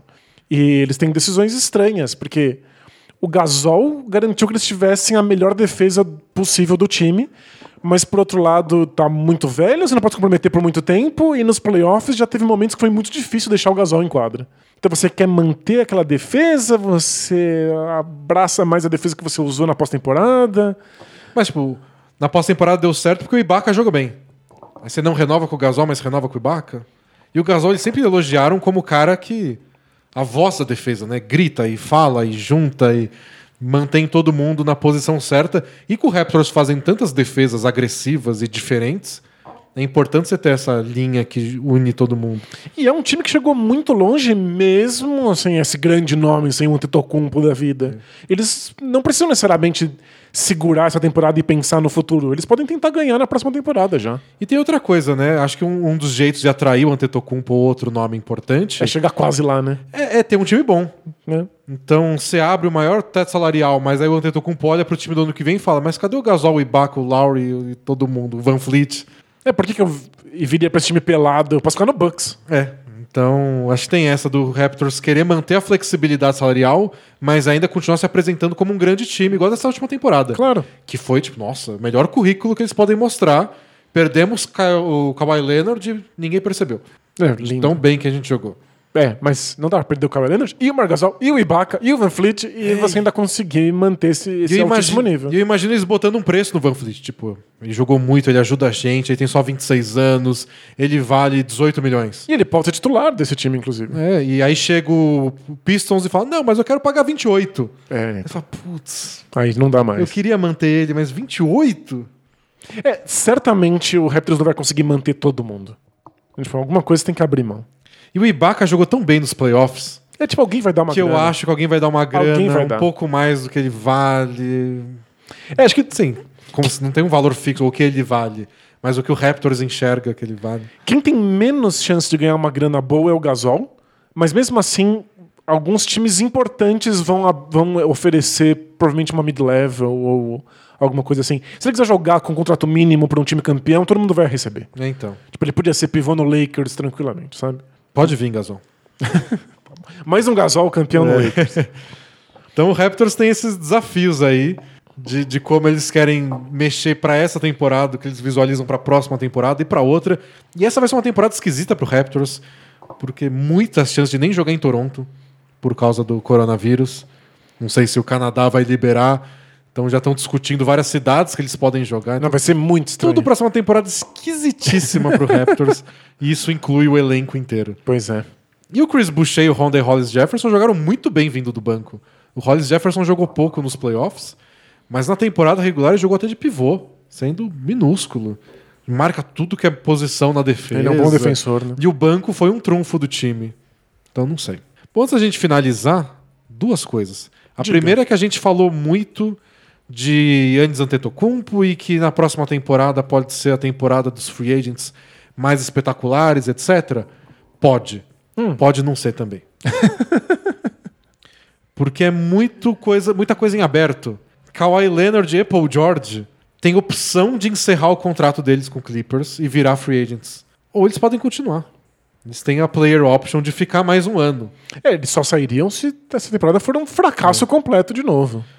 É, Oladipo, Rudy Gobert. É, tinha mais um. É, Oladipo, Gobert e mais um podem assinar extensões agora. É, talvez eles não estejam disponíveis. O né? próprio Antetokounmpo pode assinar o super máximo dele A agora. qualquer momento, é. Então os três podem estar disponíveis ano que vem. Oladipo, Gobert e, Ante e Antetokounmpo. Ou, Ou nenhum. nenhum. E a gente pode ficar sabendo disso agora ou só na próxima, no, no fim da temporada. É difícil até se planejar. Então são... Quer dizer, não precisa me planejar, mas se eu fosse uma franquia da NBA, seria difícil. O LeBron também pode encerrar o contrato É, não, dele no imagina. Lakers ou ficar, ou continuar. É, o Lebron pode desconsiderar, né? É, não, tudo indica que ele quer se aposentar no Lakers. Mas vai saber. É, né? Um desastre acontece, aí o time desmonta, mas muito improvável. Então nessas de extensões e player options e etc... Pode ser tudo ou, ou nada, né? Muita gente diz que o Anthony Davis, que é um free agent agora, nessa temporada, pode assinar um contrato de um ano só com o Lakers Pra ter controle sobre a pra carreira. linkar o, o contrato dele com o do LeBron. Claro. E aí quando acabar a gente decide. E vai que o Lakers implode e aí você tem o Anthony Davis no mercado. Ou ele assina um contrato de três anos agora, ou de cinco, e não tem. É, vai saber. É, é, Inclusive, a gente não tem controle sobre o que os jogadores estão pensando sobre duração de contrato. Porque por muito tempo os jogadores queriam os contratos mais longos possíveis, porque isso dá garantia, dá segurança. E aí o LeBron inaugurou esse, esse movimento de fazer contratos de um ou dois anos para você ter controle sobre a sua carreira. Mas e agora, com coronavírus e crise na sabe China? como o teto salarial vai subir ou Exato. baixar. Você quer contratos mais longos para ter algum tipo de segurança nesses momentos instáveis? Ou você ainda quer continuar com contratos mais curtos? A gente não sabe como os jogadores vão reagir a isso ainda. É. E outros nomes né, para temporada que vem, Gordon Hayward vai ser free agent temporada que vem. O DeMar DeRozan, a gente acabou de falar que tem mais um ano de contrato Uhum. só. Então dá para ser um ano de vários nomes pesados. Da- Potencialmente, Potencialmente. no mundo das ideias, é a melhor classe de free agents de todos os tempos. Então por isso que tem essa questão dos times que querem manter a flexibilidade, mas se você for tipo o Knicks na temporada passada, vão fazer tudo para essa free agency. Pode não ter nem nome lá para você pescar. Nem nome para você perder. É, pode não ter ninguém. Aí você tem que contratar um monte de gente por um ano e tenta de novo no ano seguinte. E aí você vira o Knicks. E aí 30 anos se passam e você fede. Bom, pra gente encerrar, o último tema, draft. Porque uma coisa bem incomum é que os dois times que estão no topo do draft têm muito interesse em trocar a escolha. A gente tá falando do Minnesota Timberwolves, tem a primeira escolha no draft do dia 18. E o Golden State Warriors, que tem a segunda escolha e um elenco cheio de estrelas. Isso. Então a gente vê Clay Thompson, Steph Curry, Draymond Green já com seus 30 anos de idade. E o Warriors quer, vamos tentar de novo. Uma última, uma, duas, três temporadas que a gente pode ser forte no, no Oeste. Como a gente completa esse elenco? Isso, o Warriors precisa ser campeão. É tipo, é a base de um time que foi muito dominante e que foi barrado por lesões. É. A gente não sabe como o Clay Thompson volta da lesão dele no Claro. joelho. Draymond Green jogou muito mal temporada passada, a gente não sabe se é Falta de motivação. falta de motivação ou só tá o- a idade bateu logo. Lembra aquele dele falando que ele tinha que fazer uma dieta pra poder jogar melhor na temporada e aí ele ia esperar o aniversário. o aniversário pra poder comer bem no aniversário, tipo, né? Comprometimento zero, né? E tem o Steph Curry, que já teve seu histórico de lesões. Temporada passada sofreu muito com lesões, tem 30 anos já de idade, 31, acho. Então vamos ver como o Steph Curry envelhece. Mas, de todo modo, é um time que quer ser campeão imediatamente e precisa tomar as decisões que permitam isso. E pegar um jogador no draft e esperar ele se tornar um grande atleta não parece caber nesse, nesse planejamento, né? Então é um time que faz sim muito sentido trocar. É. Tipo, na escolha 2, muita gente especula que o James Wiseman vai ser selecionado. Ele é um pivô bem versátil e bom na defesa, especialmente. Versátil, especialmente na defesa, né? No, no geral do jogo dele. Combina com o Warriors. Porque ele já tem jogadores das outras quatro posições. O Andrew Wiggins completa o time junto com o trio que a gente citou. Então você enfia o Wiseman lá de pivô, manda o maluco dar cinco tocos por jogo Parece ótimo. e vamos lá disputar o título. Mas é um novato. Ele nem jogou a temporada universitária. Teve uma treta lá com, com ele ter recebido dinheiro ou não. Então, não sei, não é uma certeza. É, no... É um é time- novatos. Às vezes leva dois anos pro cara realmente engrenar. E é um time que tá com pressa. E vai que ele joga mal, ele perde o valor de mercado. Isso. Aí fica mais difícil você trocar pra, pra um jogador que já esteja pronto, porque o time precisa de alguém que Vale mais contribuir é tipo já. carro zero. Vale mais trocar antes. Pisou na quadra, vale menos já. Tipo, você liga o carro já era? Já a não Perdeu, ser que ele dinheiro. estreie com um triple-double de 10 tocos, estreou, tá valendo menos. É. Porque você até tá tirando a, a- a oportunidade de escolha. Isso. Porque quando um time pega, troca pela escolha de draft e quer escolher, não necessariamente ele quer o James Wiseman. É, o, o jogador, a, a- essa, a escolha em potencial que não virou um jogador de verdade, ainda tá no mundo das ideias, então você sempre sonha que vai ser melhor do que a vida real, mas tem isso que você falou. É, tipo, escolher é um poder. Vale alguma coisa. Especialmente neste draft que tá sendo ficando conhecido por ser o draft das incertezas. A gente não tem ideia, é bem incomum isso. Não tem ideia de qual vai ser o, o primeiro jogador do draft, o top 3. Nossa, não, isso. Eu não tenho nenhuma memória. Eu lembro de quando a gente ficou em dúvida entre o primeiro e o segundo do draft. Não saber o top 3, acho que é a primeira vez desde que eu acompanho a NBA. O do- o do Anthony Bennett foi. Acho que 2013, quando o Anthony Bennett foi a primeira escolha, foi um desastre. Foi um draft, tava todo mundo muito sem saber. Acho que é a única que eu lembro parecido, assim. Mas estão falando isso. O James Wiseman, na lista de alguns sites, ah, os dois tipos de lista. Tem gente que faz lista baseada nas informações que tem dos times pra prever o que eles vão fazer. Isso que, é- que é, tipo, são análises de fofoca, né? Tipo, os É, bastidores, eu um ouvi olheiro, dizer que o Warriors claro. gosta muito desse cara. Isso, ele foi muito bem nos treinos lá. É. E tem a- os caras que fazem, são olheiros, assistem e falam, essa é a minha lista. É a lista de talento, né? É. Tipo, quem é o melhor até quem é o pior. Nessas duas listas, o James Wiseman tem lugar que ele é primeiro, segundo, oitavo. então, Oitavo, é ótimo. esse tipo de draft é bem do que o cara quer escolher. Cada time enxerga de um jeito. E você soma isso, que por causa da pandemia, os times não estão podendo levar um monte de jogador para os seus ginásios para fazer treinos específicos. É muita coisa sendo feita por vídeo. Você visita o cara num lugar junto com outros times. Não, não tá sendo o draft mais normal, longe disso. Então a gente tem que ver se o Warriors quer trocar essa escolha, que eu acho que quer, mas não sei quantas ofertas estão chegando. E qual a qualidade delas. Perfeito. E pro Wolves a mesma coisa. O Wolves tá, que tem a primeira escolha do draft, mas eles acabaram de trocar pelo D'Angelo Russell. O Towns já tá aí faz uns anos, tá na hora de. É, o Towns daqui a pouco vai ser Antetokounmpo. Vai ser o... O Devin Booker. É, se esse time não for campeão, eu vou embora daqui. Então tá, tá na hora de. Cara, nem precisa ser campeão. Tipo, os playoffs. É, se esse time for pros playoffs, não me precisa passar tanta vergonha. É, quero não ser o último do Oeste. Só isso. O Warriors ajudou sendo o último temporada passada, mas se você junta o Towns e o Russell, é pra começar, Claro. pelo menos, fazer algum estrago. É um caso bem parecido com o Suns, né? Tipo, é um time que É. deveria ser muito melhor do que é. E Devin Booker e o. E o O Devin Booker e o Towns já mostraram que são muito bons e o time não tá acompanhando. né? E o tempo tá passando. Então. E eles começam a ser desconsiderados. Acho que é isso que mais machuca o Devin Booker nas falas dele. É de que não levam ele a sério. E a gente não leva a sério porque o time é muito ruim. Porque não tem nenhum tipo de resultado. É injusto com o jogador, mas a gente não consegue julgar ele de tão ruim que o resto do elenco é. E o Towns tá nessa. Muita gente falava, mas eu nunca vi o Devin Booker jogar um jogo grande. É. Um jogo que vale alguma coisa. Tipo, se você ganhar isso, você perder aquilo. Passou um mês, o Suns tá eliminado de tudo, ninguém vê esperança.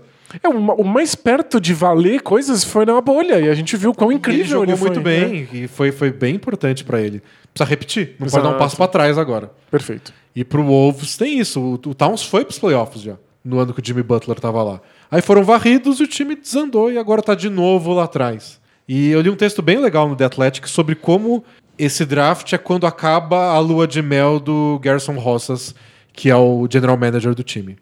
Ele veio do Rockets como a mão direita do Daryl Morey, A escola da Morey de, de managers. fez um monte de troca e trocou o Andrew Wiggins e abriu o cap, trocou os maiores contratos, trocou o Gorg Jang, todos os contratos grandes que estavam lá, mexeu no time, fez a grande troca pelo D'Angelo Russell e agora tem a escolha do draft. Então já, já foi a fase da, da lua de mel de estou mexendo, estou reformulando. É, tipo, ele, ele teve chance de fazer tudo, né? Ele fez troca, contratação, vai escolher no É. draft, né? Agora é a hora de transformar isso em resultado. Claro. E nada melhor que uma primeira escolha de draft.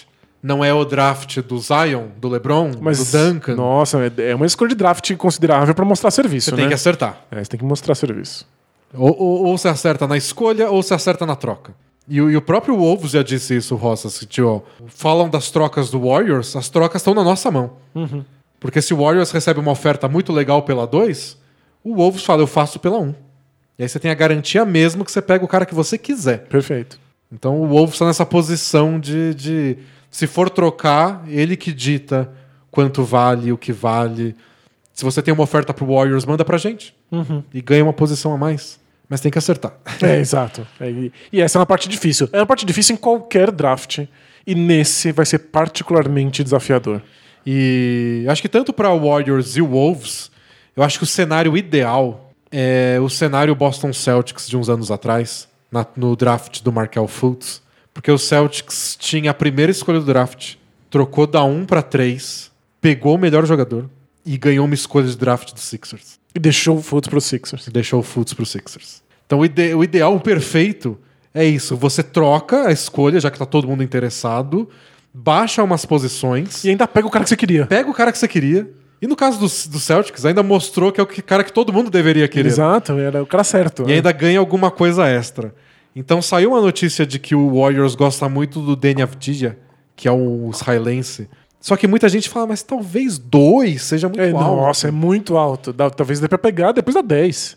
Então, sei lá, você baixa pra sexta escolha do Hawks, que a gente falou, por exemplo. Não sei se o Hawks vai querer a dois, né? Mas você baixa, pega o cara que você quer e ainda recebe uma coisa em troca. É bem possível. Troca com o Hornets, que é que tem a terceira escolha e tá mais desesperado. Vende lá pro Hornets, ó. Eu vou pegar o Wiseman. Se você quer um pivô, e o Hornets precisa de um pivô, troca comigo. E aí você baixa da 2 pra 3 e pega um cara do, do Hornets pra enfiar no seu banco.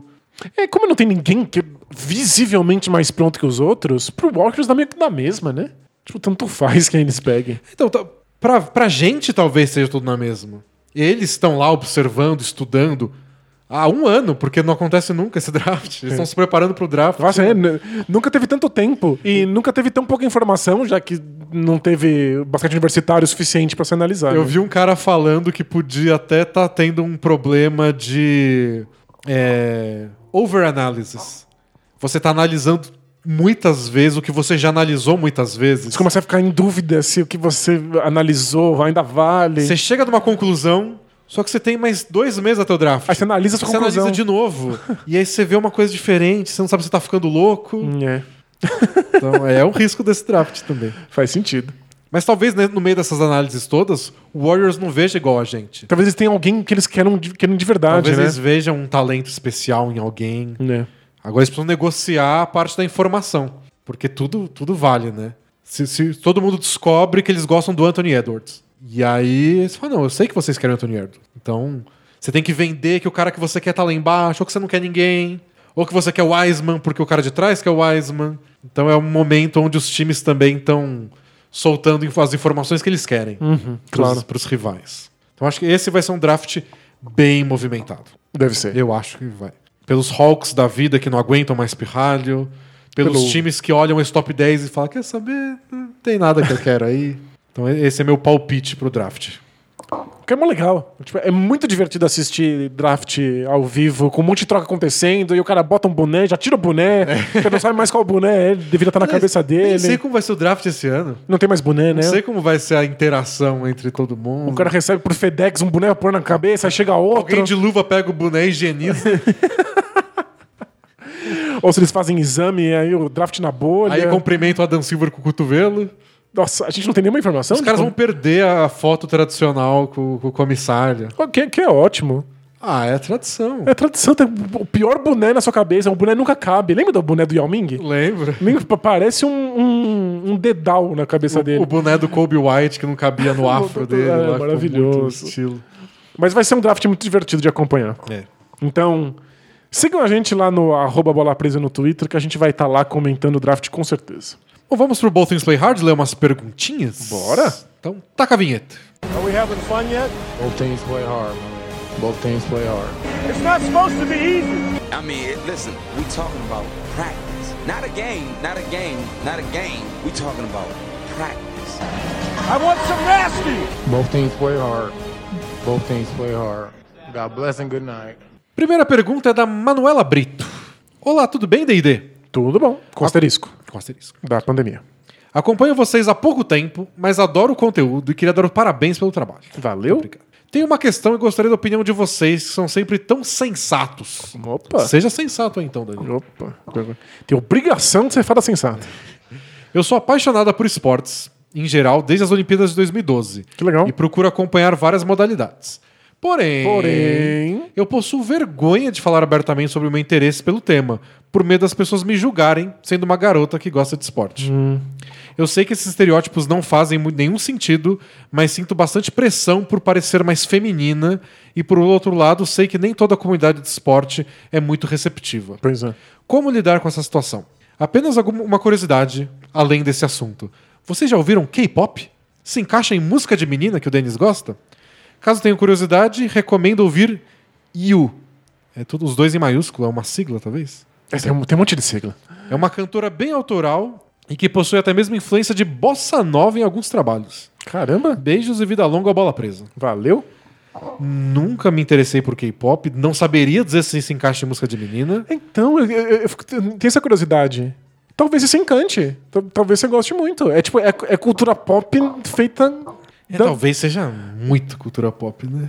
tipo, até demais. É, talvez, porque, tipo, Overdose de.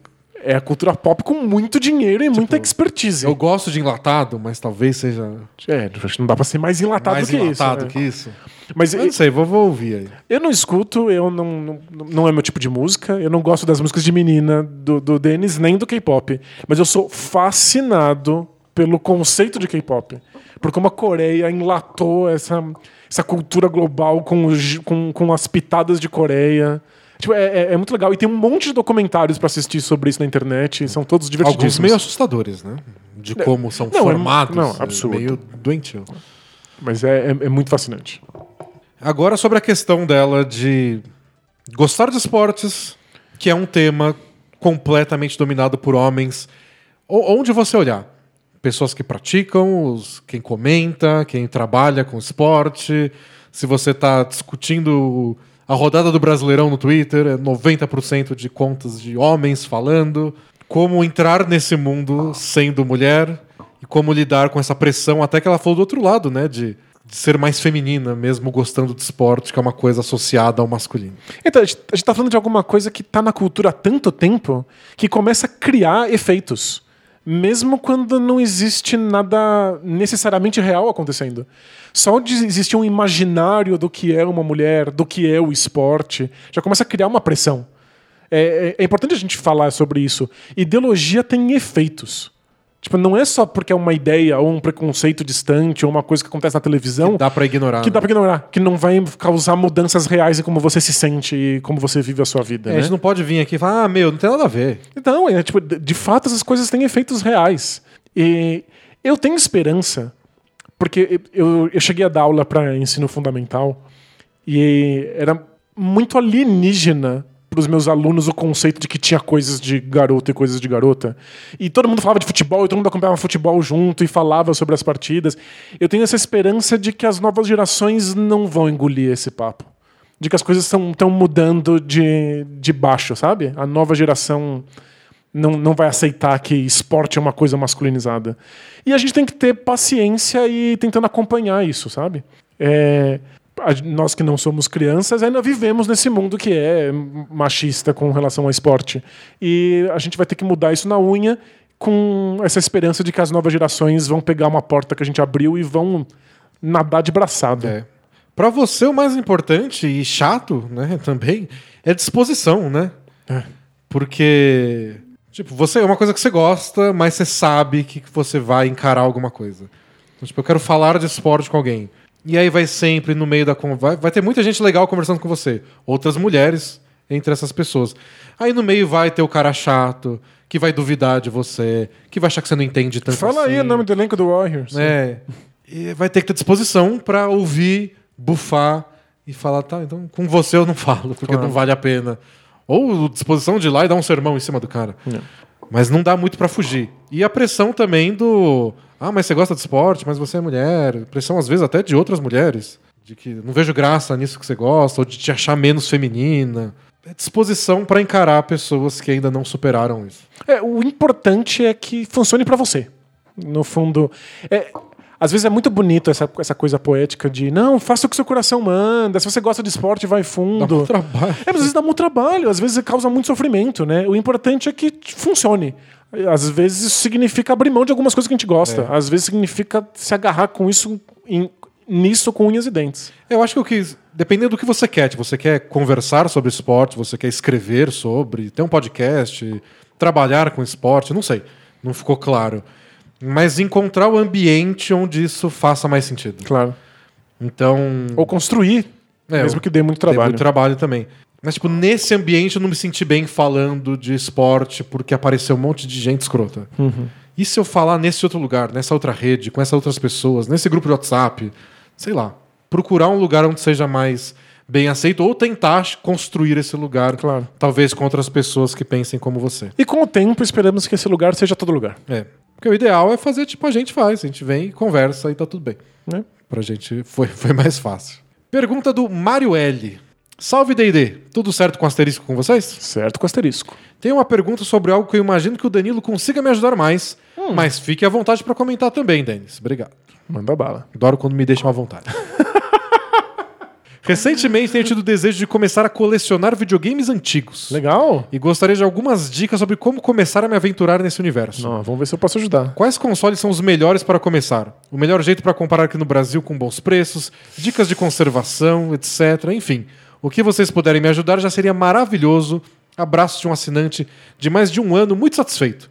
Ficaria muito feliz se lessem minha pergunta. Continue com um ótimo trabalho e forte abraço. Valeu. Então, eu acho que eu, eu só tenho más notícias. É, eu tenho uma coleçãozinha de consoles antigos, mas eu tenho eles por dois motivos. Uma é, tipo, eu gosto de ver esses consoles, eu fico feliz de ter esses consoles na, na minha prateleira. Mas o outro motivo é um motivo meio prático. Eu gosto de ter acesso a esses jogos que eu não poderia jogar de outra maneira. Eu estou muito mais interessado em que eles sejam funcionais do que eles sejam conservados e valiosos. Eu não. Não é uma coleção pela coleção. Não. é, quem é realmente colecionador de jogos de videogame, às vezes aprende a, a consertar e restaurar. E tipo, eu não tenho nenhum interesse por isso. Tem vários canais no YouTube que mostram gente restaurando Nossa, é consoles, tão né? legal. É, então, tipo, eu, Jamais faria. Mas assistir é muito legal. eu, eu acho ok. Eu, tipo, eu- eu não tenho fetiche por isso. Eu, O negócio tava destruído. E o cara vai lá, em silêncio, e fica mexendo. E em silêncio, né? Muito- É, é, é- é calmante, né? E tem muito público pra isso, né? Nossa, é, muito legal, é relaxante. Mas eu, eu não tô nesse mundo. Eu tô no mundo do- dos videogames antigos, mas não no mundo dos colecionadores. Então eu realmente não saberia como te É, ajudar. eu, eu não- não- também não sei, não sei onde encontrar. Mas assim, melhores pra começar, etc. Acho que é do seu interesse, né? Porque acho que é uma coisa pessoal. Tipo, nossa, eu era apaixonado pelo meu Atari. Busca um Atari pra começar Acho que esse é, essa um, coleção. esse é um bom lugar. Ver o que, te traz memórias, o, qual é o console que você acha mais bonito de ter na prateleira. Tenta ter prazer com a sua coleção a princípio e depois. Não só querer completar uma coleção de todos os consoles. Não, você também pode começar por qualquer um. É, e co- colecionismo tem disso, né? Você começa comprando uma coisa e aí você aprende os preços dela e com isso você consegue um contato que te mostra os preços de outras, começa a ficar interessado pelo próximo. Você tem que entrar no- na comunidade pra você ser capaz de, Eu não sei, eu, de eu- fazer isso. se você quer ter um jogo velho, original, na caixinha, com manual, eu acho legal, especialmente se você gosta daquele jogo. Uhum. Não só porque você leu que o jogo é raro. É, mas Eu acho que quanto mais pessoal for, melhor. E depois que você estiver inserido naquele mundo, você vai acabar achando que o raro é legal. Exatamente, é. É, é. é um jogo em si. Essa coisa de eu quero o raro, eu quero o console. Então tem, tem a sua diversão, mas você tem que estar meio que inserido É, acho que naquilo, né? pra começar, você começa com o que você gosta. Perfeito. Tem o videogame que você gostou, que você tinha na infância. Mas assim, como toda coleção, é uma grana que você faz jogar num negócio que, se você racionalizar, você não Isso deveria. Não faz sentido, é claro. Então pense nisso também, no, no- no dinheiro que você quer gastar. Dinheiro e no tempo que você quer gastar nisso. Bom. A ideia é que seja prazeroso e que não cause prejuízo. Perfeito. Mensagem do Pedro Tal. E aí, D&D, suave? Suave com asterisco. A minha pergunta é simples, mas tem um contexto. Por que pessoas que falam de esporte, no geral, demonstram um desprezo pelo tactics? Que é a, a linguagem tática. Ah, entendi.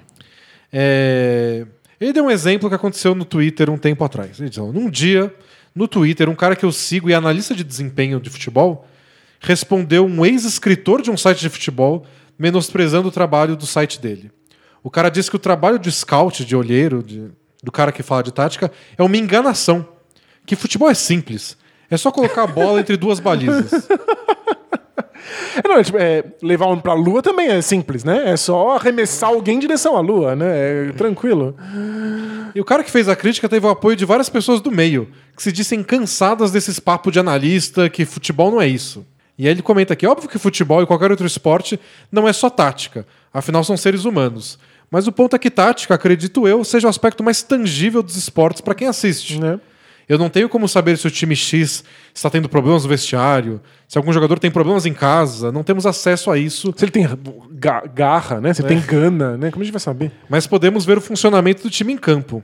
É, qual o valor de depois de uma vitória falar que o time ganhou porque tem camisa ou porque os jogadores queriam mais? Porque quando os comentaristas se voltam para o que vemos, o papo se torna chato, entre aspas. A metafísica do futebol é mais interessante que as engrenagens do jogo? Gostaria de saber na visão de vocês por que raios isso acontece. Vida longa, bola presa. Por que, que você acha que é assim no futebol? Eu acho que o pessoal sente um pouco que tira a graça, que tira a magia.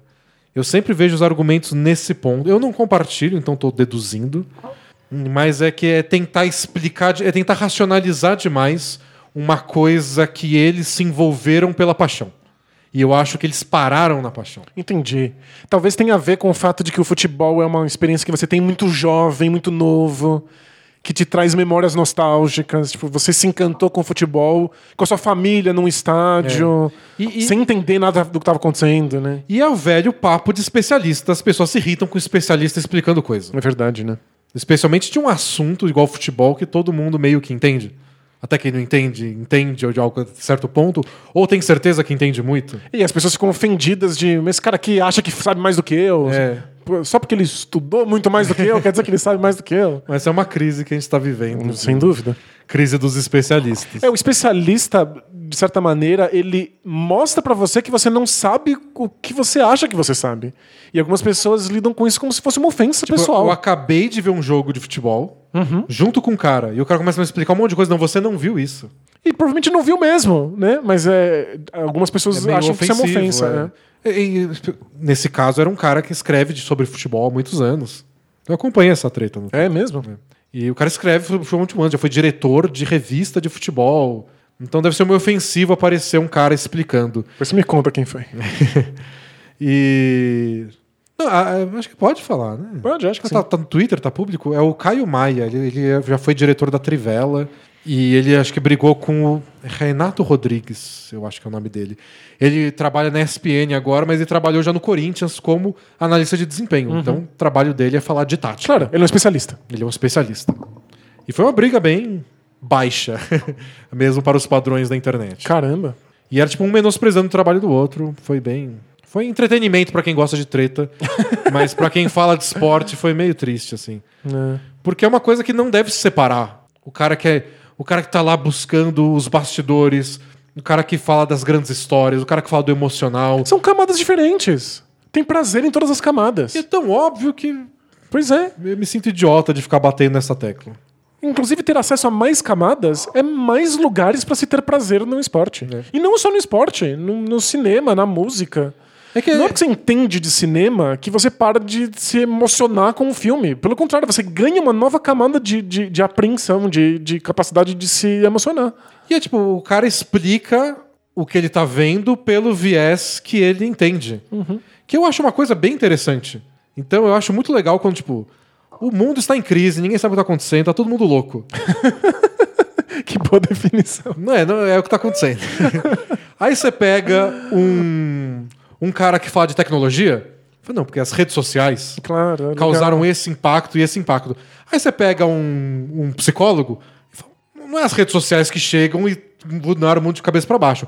É porque aconteceu isso e isso. Uhum. Você pega um sociólogo, ele vai explicar de outra forma. E um economista? Um economista vai explicar de, de outra forma completamente diferente. Ninguém tá mentindo. Eles estão enxergando e dando uma interpretação do mundo pelo Por- que eles entendem. Claro, pelo- pelos ângulos. E é justamente por isso que a opinião deles é válida. Por isso que a gente quer ouvir. E por isso, de preferência, você lê várias. E você leva várias em consideração. É, a gente não tem como ser especialista em tudo. A gente depende que outras pessoas sejam especialistas pela gente. Então, quando alguém fala, não, futebol não é só tática. Alguém disse isso uma vez? Ninguém É um espantalho, isso. né? É. Eles estão lutando contra um inimigo que não existe. Então o cara vai lá e faz a análise tática dele. Pronto, fez isso. E ele não disse que é só isso. Não venham me dizer que tal jogador estava nervoso, com caganeira. Não, ninguém falou isso. Ele só foi lá e analisou a tática do jogo. Claro. Mas vira uma briga. Eu até já comentei isso algumas vezes, de como eu acho que o pessoal que fala de tática é sério demais. E às vezes usa palavras do tal tatiquês, que é tipo, palavras próprias do meio. Mas é pra tentar se validar contra, contra esse tipo de É ofensa, porque né? tem tanta coisa contra É. que eles tentam, se, se eu levar na brincadeira, eu sou o craque neto. Então eu sou- eu sou o acadêmico. E aí você fala de futebol como se fosse uma coisa chata. Mas tem que se levar a sério porque ninguém mais leva, É. né? E aí viram os dois extremos. O cara que é só palhaçada e futebol é igual zoeira. e o outro que é o cara que parece que tá apresentando o tese de mestrado dele. Faz sentido. E não sei, nem uma coisa nem outra. Claro. A zoeira é legal no futebol, tem gente que se diverte com isso, e a brincadeira, e as coisas engraçadas que acontecem no campo, e os personagens que falam abobrinhas, e a tática. Os dois vivem juntos. Sim, muitas camadas. Em tudo na vida. Bom, acho que é isso. Teve várias perguntas legais, mas vamos deixar para frente porque nos estendemos hoje. Boa. Então é isso, pessoal. Semana que vem a gente volta.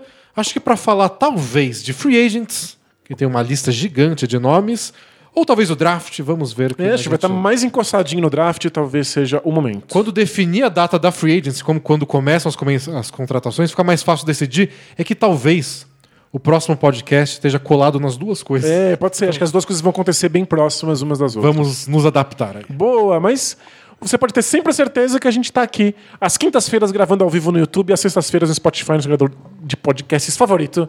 Então a gente se vê lá. Tchau! Tchau, tchau!